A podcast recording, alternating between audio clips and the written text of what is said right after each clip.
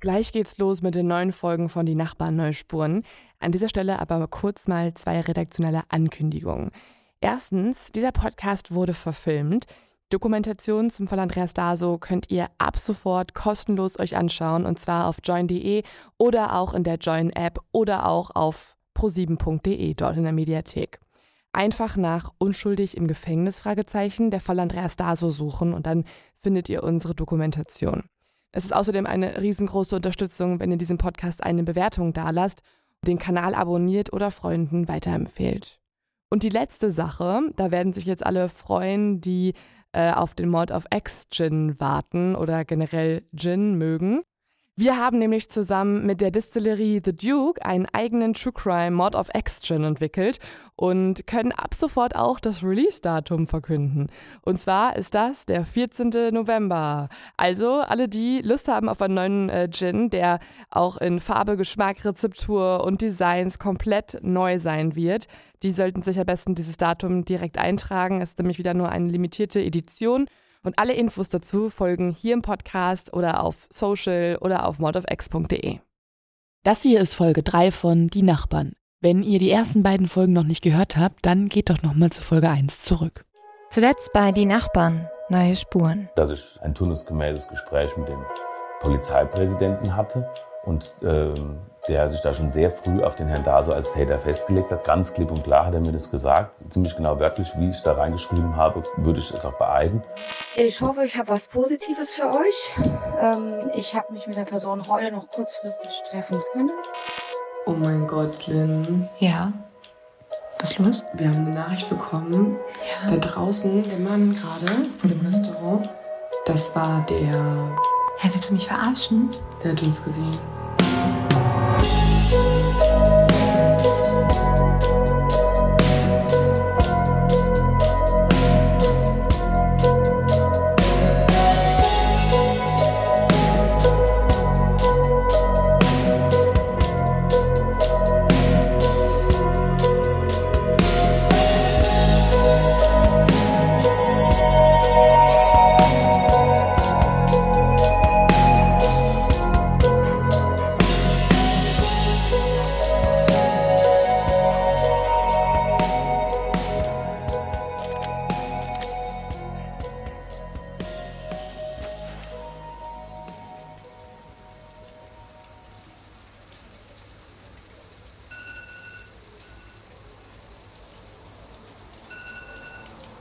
Es ist 7 Uhr morgens. Wir liegen noch im Bett in unserem Hotelzimmer.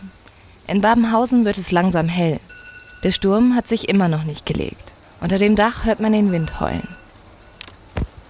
Leo, wir müssen aufstehen. Boah, nimmst du echt schon jetzt auf gerade?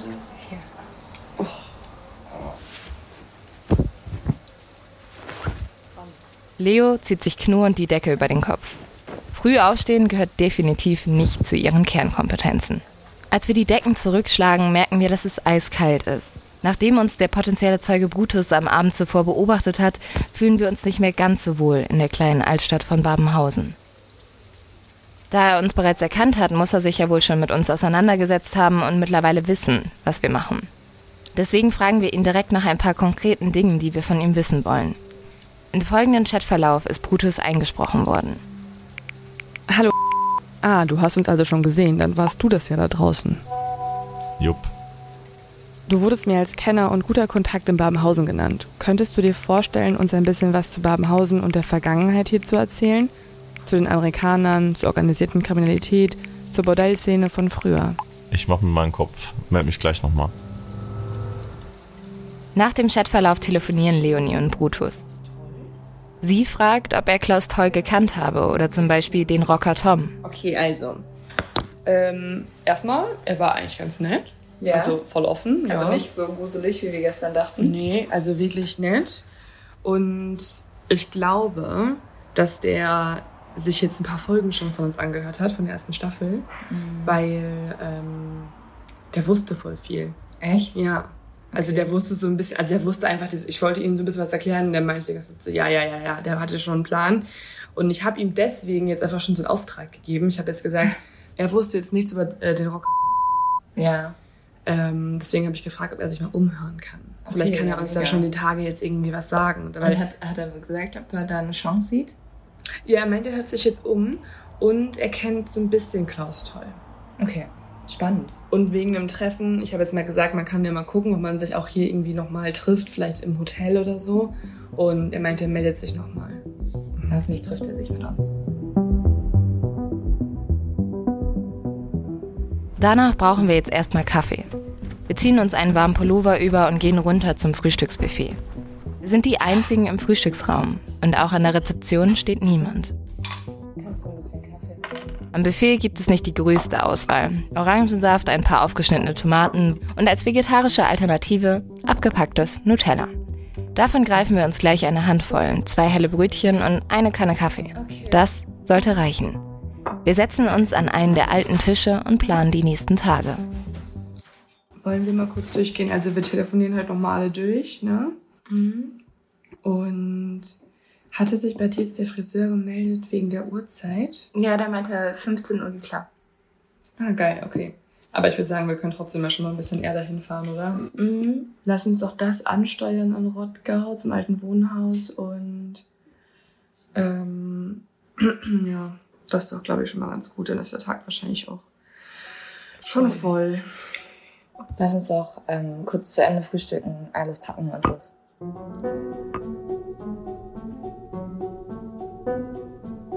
Auf unserer Suche nach Menschen, die die Familie toll kannten und uns sie ein bisschen besser beschreiben könnten, sind wir auch auf den ehemaligen Friseur der Familie gestoßen. Nach unserer ersten Podcast-Staffel hat er sich bei uns per Mail gemeldet. Wir hoffen uns von ihm, mehr Informationen über die Familie Toll zu erhalten. Der Friseurladen ist in Rottgau in der Nähe von Babenhausen. Wir beschließen schon früher nach Rottgau aufzubrechen. Warum? Hier haben die Tolls gewohnt, bevor sie am 1. Juni 1999 nach Babenhausen gezogen sind. In Babenhausen hatten die Tolls so gut wie keine Freunde oder privaten Kontakte. Vielleicht gibt es aber in ihrem alten Wohnort irgendwen, der sie besser kannte?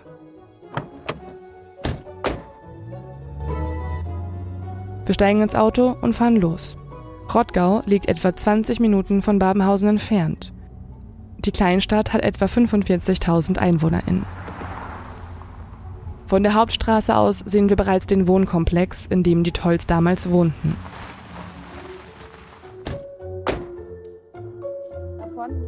Wir parken das Auto in der Hauptstraße und laufen zum ehemaligen Wohnkomplex der Tolls. Okay, äh, Logbucheintrag. Wir sind jetzt gleich vor dem Haus der Tolls. Ähm, Einfach so ein Plattenbau, ziemlich trist, ehrlich gesagt. Ja, hier. Ah ja. Ähm, ja, ist sehr riesig, sehr viele Wohnungen. Wollen wir jetzt einfach mal reingehen? Ja, aber was willst du machen? Also. Klingeln? Und einfach mal fragen, ob jemand die Toys kannte? Ja. Ja, lass uns das doch mal probieren.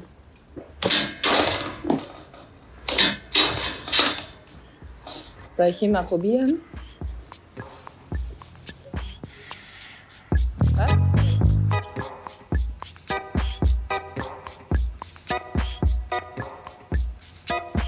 In den Akten sind wir auf ein Interview mit einer ehemaligen Nachbarin der Familie Toll gestoßen. Sie hat direkt neben der Familie Toll in diesem Plattenbau gewohnt. Wir würden gerne mit ihr persönlich sprechen. Wir haben sie auch bereits angefragt, allerdings bisher noch keine Antwort bekommen. Wir klingeln bei einigen Wohnungen auf gut Glück. Und?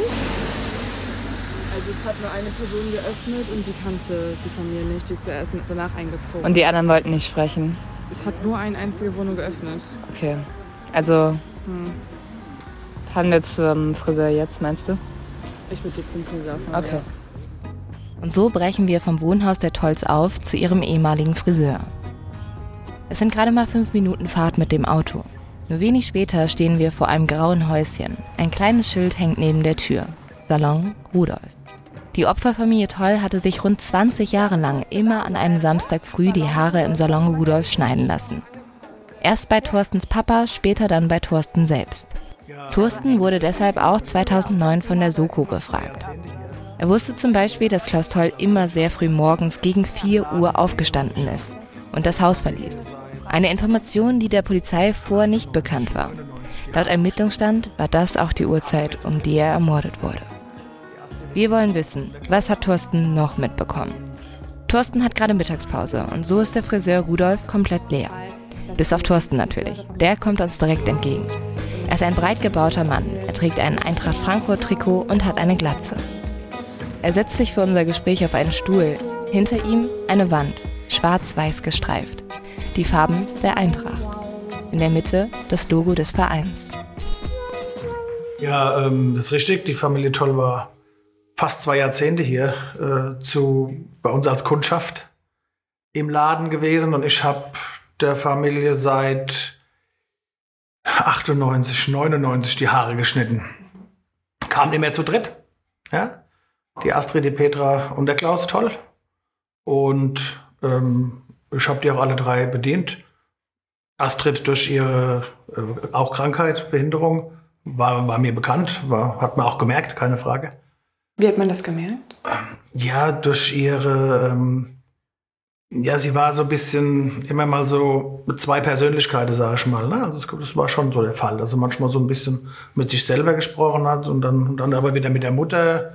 Und wie würden Sie die Familie Toll generell beschreiben? Hm. Ja.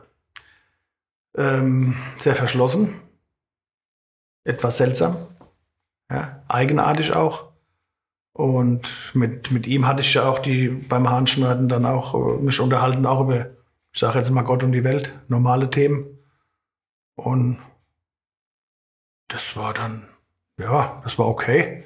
Aber so, so groß, äh, ja, persönliche Sachen sind da auch nicht gelaufen. Also die sind da auch wenig gekommen. Ich wusste von ein paar äh, Gewohnheiten, das hat er mir gesagt.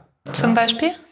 dass er früh morgens und zwar jeden Tag um vier, halb fünf aufsteht, weil er dann in sein Fitnessstudio in den Keller gegangen ist. Wie war denn das Verhältnis untereinander? Ähm, normal bis kühl, nenne ich es mal. Also nur ja, Standard sozusagen. Also da ist jetzt nicht, was weiß ich was. Ich fahre jetzt nach Heusenstamm auf die Bank, das hat er ja jedes Mal gemacht, nachdem er fertig war, da ist jetzt nicht noch fünfmal umarmt worden, nein. Die kamen auch dann zusammen hierher? Die kamen immer zusammen hierher, bis dann die Petra halt nicht mehr kam.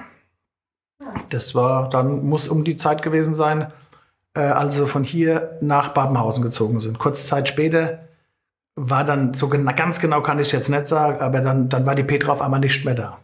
Einfach so nicht mehr. Und sie wussten auch nicht, ob die gefragt, gefragt, krank, fertig, Thema beendet. Dann kam der Klaus, also der Herr Toll, mit der Astrid immer zusammen her. Und wann haben Sie erfahren, was der Familie Toll passiert ist? Das weiß ich ziemlich genau, weil ich in, an diesem Tag mit meiner damaligen Freundin und jetzigen Frau im Urlaub, in Urlaub geflogen bin. Und wir sind in Ägypten gelandet und dann habe ich halt meinen Vater angerufen, dass wir gut daheim sind. Äh, besser gesagt, gut im Urlaub angekommen sind. Und da hat er mir das erzählt. Stell dir vor, in, in Babenhausen hat's sind zwei Menschen erschossen worden. Und ich habe da sofort getippt auf die Familie Toll, weil. Das war Ihr erster Gedanke? Ja. Das weiß ich auch noch genau wie heute. Ganz, ganz komisch. Krass. Ja. Wie kam das? Weiß ich nicht. Das ist Bauchgefühl. Keine Ahnung. Ich kann es nicht, ich kann nicht, kann ich nicht sagen. Würden Sie denn sagen, dass die Familie oder speziell der Herr Toll jemand war, mit dem man sich nicht so anlegen sollte, vielleicht? Ich hätte es nicht gemacht. Also ich fand, er war dann schon mitunter auch mal aufbrausend. Das kann er schon werden. Also auch wenn Themen da waren, wenn wir mal irgendwie beim Handschneiden über, keine Ahnung jetzt was im Einzelnen, aber wenn es da mal was war, wo es ihn, der hat ihn schon sehr schnell, sehr schnell aufgeregt. Ja. Wir verlassen den Salon Rudolf. Schweigend gehen wir zurück zum Auto. Im Kopf haben wir vor allem eine Frage. Warum hat Frau Toll seit dem Umzug nach Babenhausen kaum noch das Haus verlassen? Was ist passiert, dass sie auf einmal, wie Thorsten sagte, nicht mehr da war? Dieser Satz lässt uns nicht mehr los. Wir fahren zurück zum Hotel Schwarzer Löwe und schreiben ihn auf einen Notizzettel. Dieser Zettel wiederum kommt an unsere Wand im Hotelzimmer, auf welcher sich Notiz für Notiz langsam eine große Pinnwand bildet. Denn neben den vielen Snacks, den Podcast-Mikros und den Akten haben wir auch ausgedruckte Bilder und Karten vom Tatort dabei, von den Betroffenen und der Stadt Babenhausen. Auch Evas Adressen und Notizen hängen wir dazu. Ihr haben wir übrigens auch Bescheid gegeben, dass wir nun zurück in Babenhausen sind. Doch noch weiß Eva nicht, wann sie uns treffen kann. Sie muss schließlich erstmal sicher gehen, dass niemand etwas davon mitbekommt.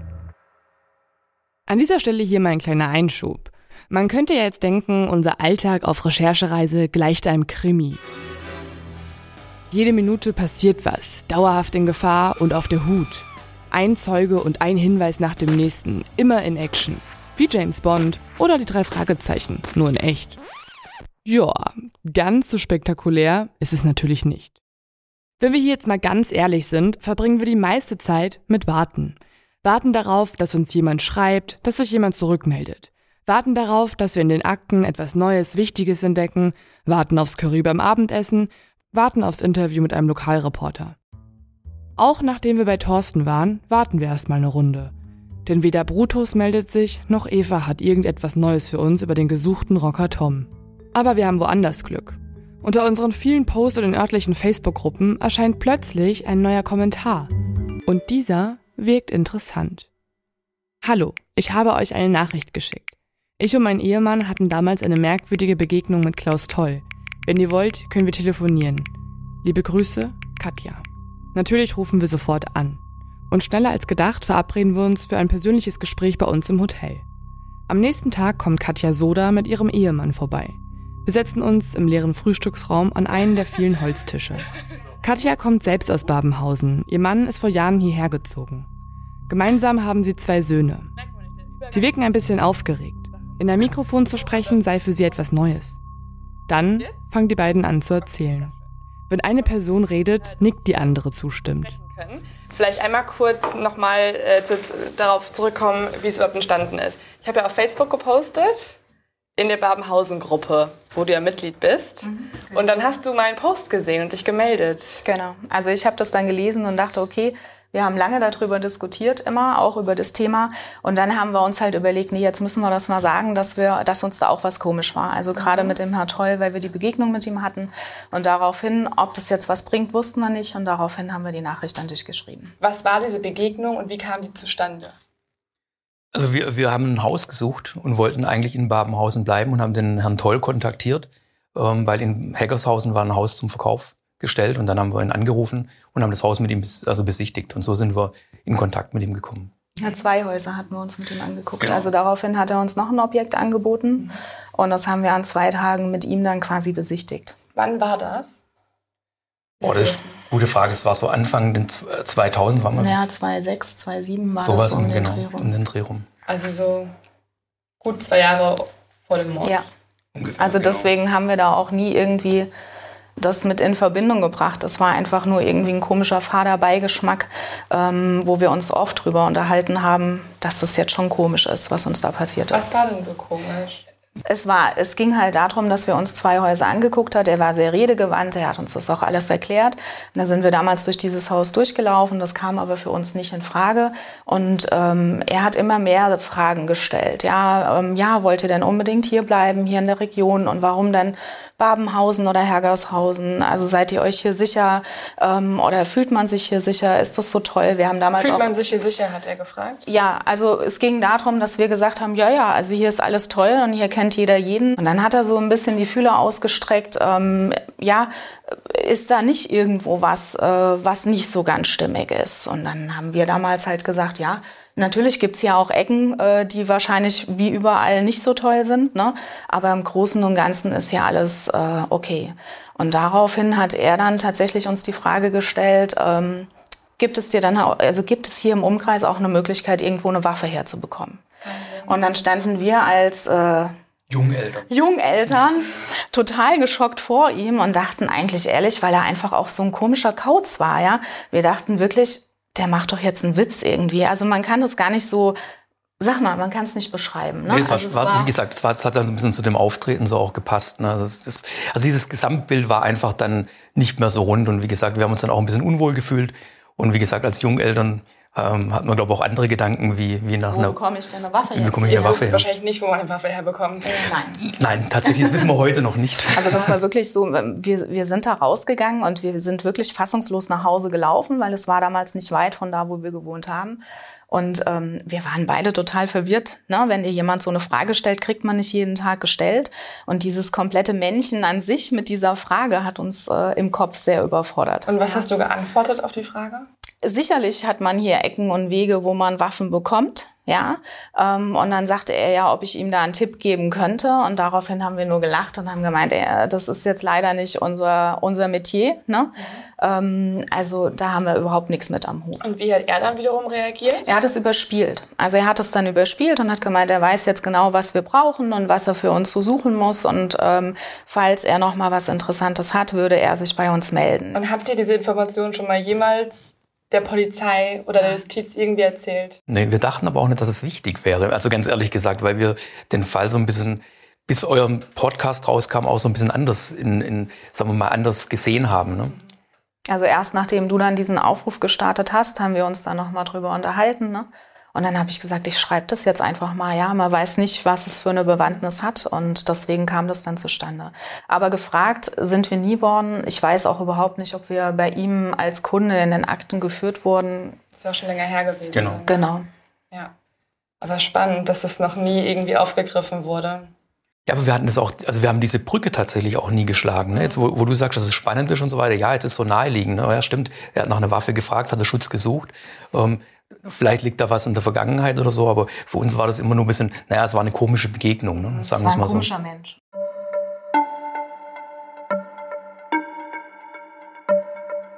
In den Polizeiakten haben wir schon gelesen, dass Klaus Toll einen anderen Mann, den bereits verstorbenen Pizzaboten Osman Sadic, auch nach einer Waffe gefragt hat.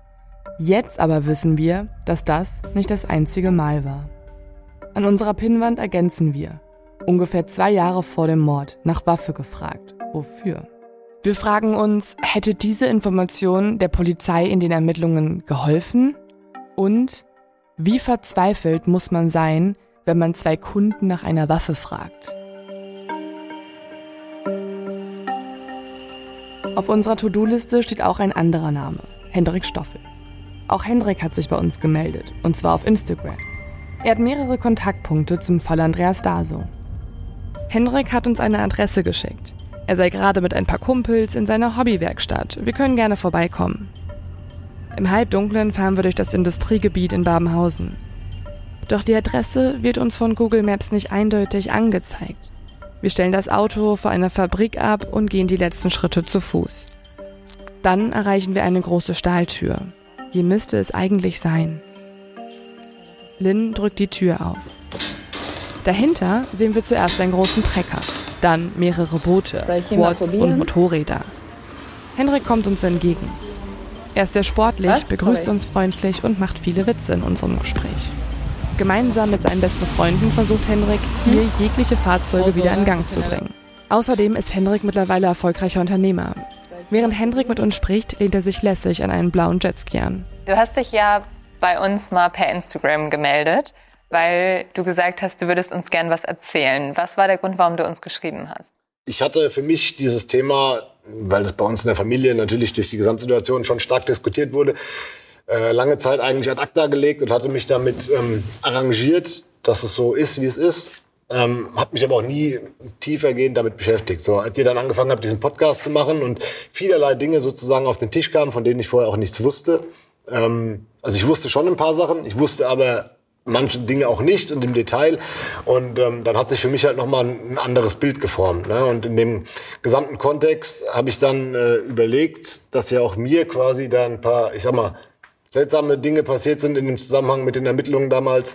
Und dann habe ich gesagt, hey, ähm, ich schreibe sie einfach mal an und äh, vielleicht können Sie mit der Information was anfangen. Also für mich ja, war der Gedanke, dass da jemand vielleicht zu Unrecht im Gefängnis sitzt, äh, schwer erträglich. Und dann habe ich mir gedacht, kann ich zumindest das, was ich weiß, äh, dazu beitragen. Und jetzt kommen wir auch ziemlich schnell zu dem Punkt, warum sich Hendrik bei uns gemeldet hat. Auch er hatte Kontakt zu den ErmittlerInnen.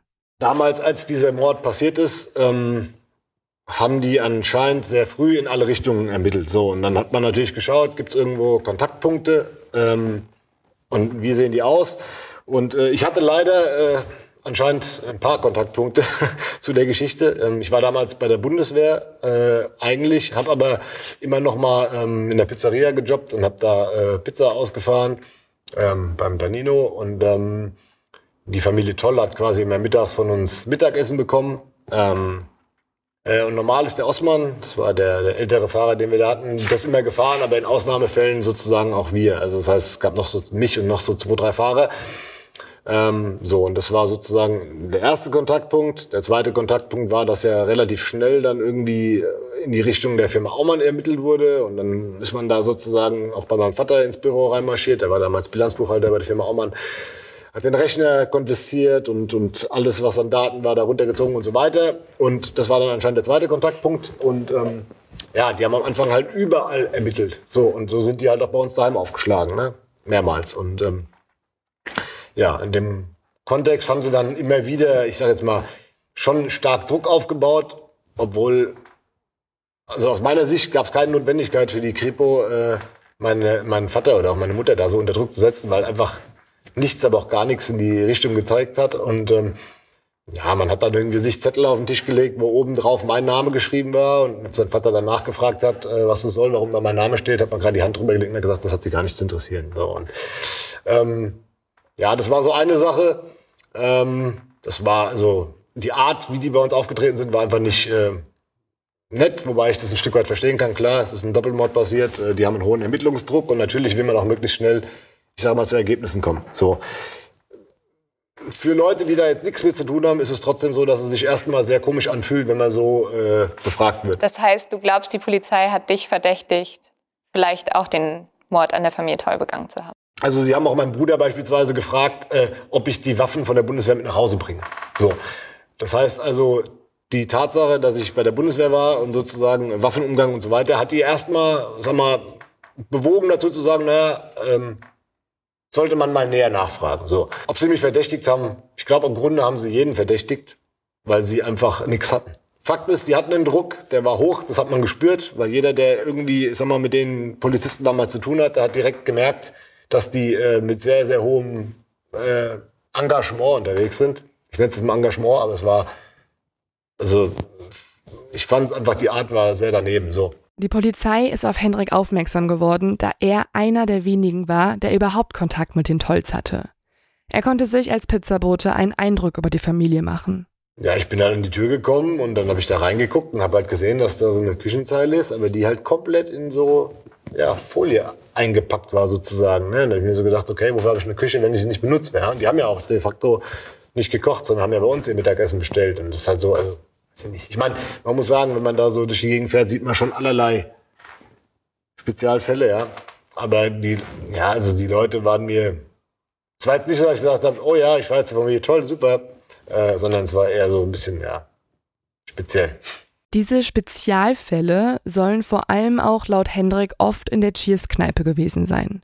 Ein Grund, warum Hendrik diese eher ungern besucht hat. Für mich nicht der Place to be. Ich habe mich da nicht wohl gefühlt. Ich war da wohl zwei, dreimal in jungen Jahren, aber äh, mir war das eher unheimlich, als dass ich mich da wohl gefühlt hätte. Wie war es dann, als du, also...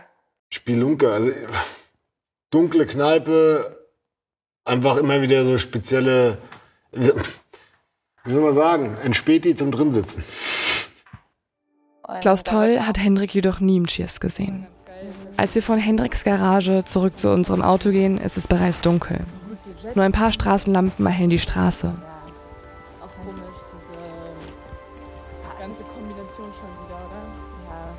Wir schauen auf unser Handy. Während wir bei Hendrik in der Werkstatt waren, haben wir eine Nachricht bekommen. Okay, ähm, wir machen mal wieder so eine Art Logbucheintrag. Wir laufen gerade von Hendrik zurück. Und äh, Leo, du hast ja mittlerweile von eine SMS bekommen, ne? Genau, er hat vorgeschlagen, ob er zu uns ins Hotel kommt oder wir zu ihm nach Hause. Ich würde, glaube ich, beides nicht machen wollen. Ich mein, also ich würde lieber Hotel machen als zu ihm nach Hause. Ja. Mhm. Lass uns doch vorm Hotel treffen. Das ist mitten in der Innenstadt, das ist mhm. relativ belebt. Ich würde jetzt einfach antworten, dass wir uns vorm Schwarzen Löwen treffen und dann können wir gucken, ob wir einen Platz da irgendwie im Restaurant finden oder irgendwo halt hingehen, oder? Ja, finde ich gut. Okay. okay, dann antworte das mal. Mhm. Und er hat gesagt, er hört sich nach dem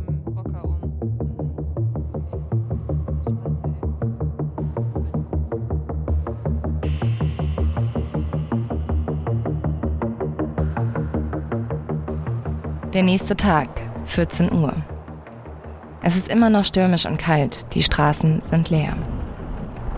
Mittlerweile warten wir schon 10 Minuten. Dann kommt ein Mann um die Ecke. Er ist nicht besonders groß, dafür aber breit gebaut. Er trägt dunkle Klamotten. Auf seiner Kapuzenjacke das Logo eines Chapters einer Rockergruppe. Uns ist sofort klar, das ist Brutus. Direkt nach der Begrüßung macht es Brutus sehr deutlich, er möchte im Podcast nicht erkannt werden. Das folgende Gespräch ist deshalb ein Gedankenprotokoll. Eigentlich wollten wir mit Brutus im Schwarzen Löwen sprechen, aber das Restaurant des Hotels hat noch zu. Und so gehen wir direkt ins Café um die Ecke, das Pfannkuchenhaus.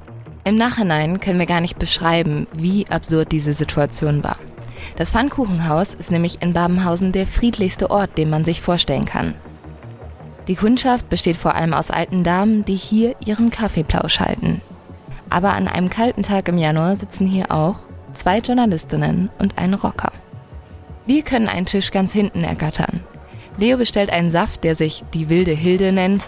Für Lynn gibt es Pfefferminztee und Brutus nimmt einen schwarzen Kaffee. Brutus zieht seine Bikerjacke aus. Er trägt viele Tattoos. An den Armen, den Händen, am Hals. Als unsere Getränke kommen, beginnen wir mit den Fragen. Leise fragen wir nach der Familie Toll, nach den Rockergruppierungen in der Gegend und nach Brutus Einschätzung. Wer könnte die Tat begangen haben, wenn es nicht Andreas Daso war? In der Szene muss schon viel passieren, dass du einen umbringst. Wenn einer die Tochter vergewaltigt, dann ist klar, dass du sowas machst. Sonst eher nicht? Ja, vielleicht wegen Drogen oder so, aber sonst eigentlich nicht. Ich glaube aber nicht, dass der so Riesendinger gemacht hat, das kann ich mir nicht vorstellen. Wenn, dann tust du ihn erstmal quälen, also ein paar Finger brechen oder so. Also, dass er das mal checkt, ne? Aber man bringt nicht die Frau und die Tochter direkt mit um. Während Brutus uns übrigens gerade erklärt, wie man Finger bricht, erklärt die Kellnerin gerade am Nebentisch, dass der Schokokuchen auch vegan sei, ist aber extra saftig. Wir vergessen den Schokokuchen und konzentrieren uns wieder auf das Gespräch mit Brutus. Weißt du, wo Tom sein könnte? Ja, ich habe mich mal umgehört.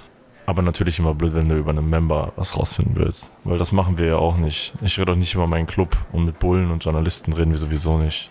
Gut, dass Brutus uns anscheinend nicht als JournalistInnen ansieht. Er selbst hat, wie er sagt, das Hörspiel Die Nachbarn gehört. Danach hat er versucht, selbst ein bisschen was rauszufinden. Wir fragen weiter nach. Kanntest du den Klaus Toll? Hast du den mal in der Kneipe oder so getroffen, im Cheers? Ich war nur so zehnmal im Cheers, aber manchmal hat man ihn gesehen, wie er aus dem Cheers rausgeschmissen wurde. Ihr habt ja auch von den Angels gesprochen, aber ich habe mich bei einigen Rockern umgehört und ehrlich gesagt, die Hells Angels sollen weniger aktiv in Babenhausen gewesen sein. Und Tom, der war auch nicht bei den Angels. Der war bei den Black Widows gewesen, aber dann hat er seine Kutte verkauft und da kriegst du natürlich Ärger, viel Ärger. Also zumindest eine gute Stelle. Und dann ist er mehr oder weniger von der Bildfläche verschwunden. Ich habe mit einem Rocker gesprochen, der ihn kannte, aber auch der hatte seit zehn Jahren keinen Kontakt mehr zu ihm. Und er weiß auch nicht, wo er mittlerweile wohnt? Ja, er hat auch mal rumgefragt und der Tom müsste Richtung Friedberg jetzt abhängen. Mehr weiß Brutus leider auch nicht. Aber jetzt haben wir zumindest schon mal ein paar Ortsnamen. Wir trinken unseren Kaffee, den Pfefferminztee und die wilde Hilde aus und verabschieden uns vor dem Pfannkuchenhaus voneinander. Ähm, wie fandst du das Gespräch? Oh, war doch ganz freundlich alles. Ja, irgendwie absurd, oder? Komplett. Vor allem Hast du gehört, dass die äh, Omas daneben ähm, über so richtig basic Oma-Stuff gesprochen haben und auch immer so ein bisschen zu uns rüber geguckt haben? Ja, ich glaube, wir waren halt eine sehr seltsame Kombi. Ja. Also zum Anschauen auf jeden Fall. Aber ja, wir müssen gleich, lass uns gleich nochmal im äh, Hotel in Ruhe drüber sprechen.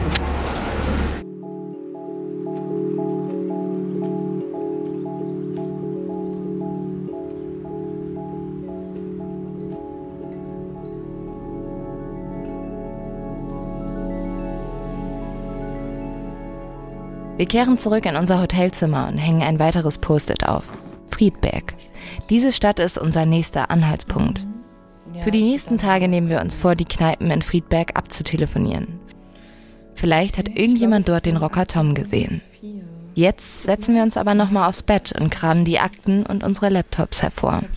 Brutus hat uns nämlich noch zwei Dinge erzählt, die uns nicht mehr loslassen. Erstens, Babenhausen soll früher eine Hochburg der Prostitution gewesen sein. In einem Edelbordell von dem damaligen Rotlichtkönig Wolfgang Seer sollen Politiker und Prominente bis in die frühen Morgenstunden gefeiert haben. Wir erinnern uns. Davon hat uns auch Hendrik erzählt. Wir waren hier sozusagen Prostitutionsstandort. ja gut, wir hatten irgendwie zwei oder drei Modelle, so wie ich das weiß. Äh, und die Leute sind von der ganzen Welt hierher gekommen. Ne? Frankfurter Flughafen, relativ nah, 20, 25 Minuten. Und hier wurde dann äh, ja, das Rotlichtleben äh, zelebriert. Also wenn ich irgendwo mal war und habe gesagt, wo ich herkomme, dann weiß komischerweise oft jemand, ach Babenhausen, ja, da wo die Puffs sind, sag ich, ja. Da wo die Puffs waren, ja. Um die Bordellszene von Babenhausen ranken sich viele Geschichten und Mythen. So haben wir von einigen Menschen in Babenhausen gehört, dass es eine Eisenbahn auf dem Gelände gegeben haben soll, genauso wie mehrere exotische Vögel und sogar zwei schwarze Geparden, welche den Eingang des Bordells von Wolfgang Seer bewacht haben sollen. Und auch die Presse wird auf die Etablissements am Rande der Stadt aufmerksam. So schreibt der Spiegel 1976, am Ortsrand von Babenhausen betreibt der Sexgastronom Wolfgang Sehr einen ganzen Komplex moderner Landrefugien. Wand an Wand mit dem Nightclub Broadway Bar steht das Hotel Je Unmittelbar neben dem Schwimmbad Saunaclub Damour leuchtet aus dem Wald an der Straße nach Aschaffenburg die blaue Neonschrift des Nightclub Damour. Der Drang nach Lust hat sich offensichtlich ganz allgemein verstärkt. Die Menschen sind im Gegensatz zu früher freier geworden kommentiert der Frankfurter Ordnungsamtschef Thorsten Schiller den Prostitutionsboom. Und auch die Bild-Zeitung schreibt über die Bordellszene in Babenhausen. In diesem Edelbordell feierten in den 70er und 80er Jahren Politiker und Prominente wilde Nächte. Der damalige Besitzer, Rotlichtkönig Wolfgang Seer, ließ die Gäste sogar am Frankfurter Flughafen abholen und direkt in den Club bringen. Eine Flasche Champagner soll 800 Mark gekostet haben. Der Boom der Bordellszene hält noch ein paar Jahrzehnte an, bis Wolfgang Seer 1990 wegen Förderung der Prostitution und Zuhälterei zu sieben Monaten Haft verurteilt wird. Dann verfallen die ehemaligen Bordelle. Ehrlich gesagt klingt diese für uns aber eigentlich eher so, als hätte jemand zu viel Tiger King geschaut. Doch seit dem Gespräch mit Brutus ist klar, an den Gerüchten ist doch was dran. Er erzählt uns, dass er selbst viel mit den Bordellen zu tun gehabt habe und seine damalige Freundin soll immer mit den damals noch kleinen Geparden gespielt haben. Wir wissen also nicht zu 100 Prozent, ob es Geparden, eine Eisenbahn oder exotische Vögel gab. Was wir jedoch wissen, die Bordellszene, die hat es gegeben.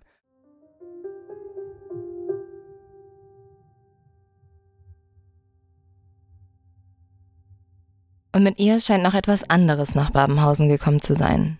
Die Drogen. Und die sind geblieben. Bis heute.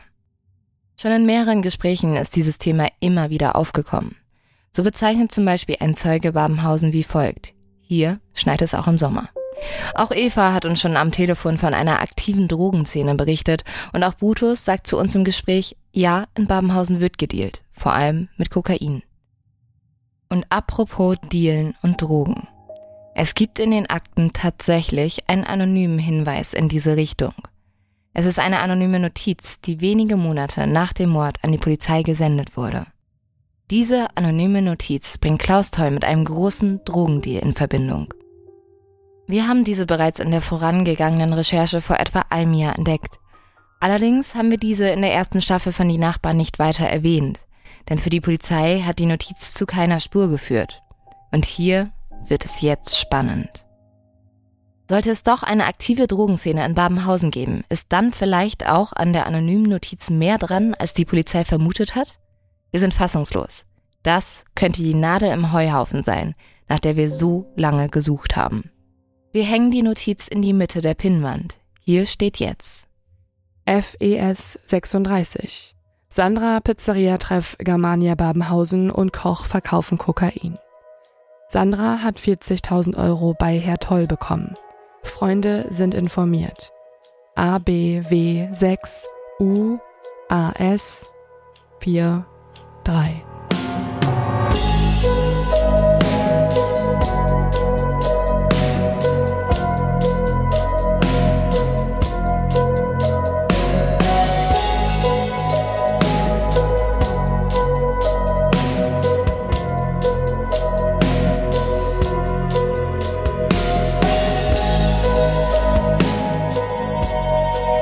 Produktion von Of X Productions. Redaktion Lynn Schütze, Leonie Bartsch, Anne Kless.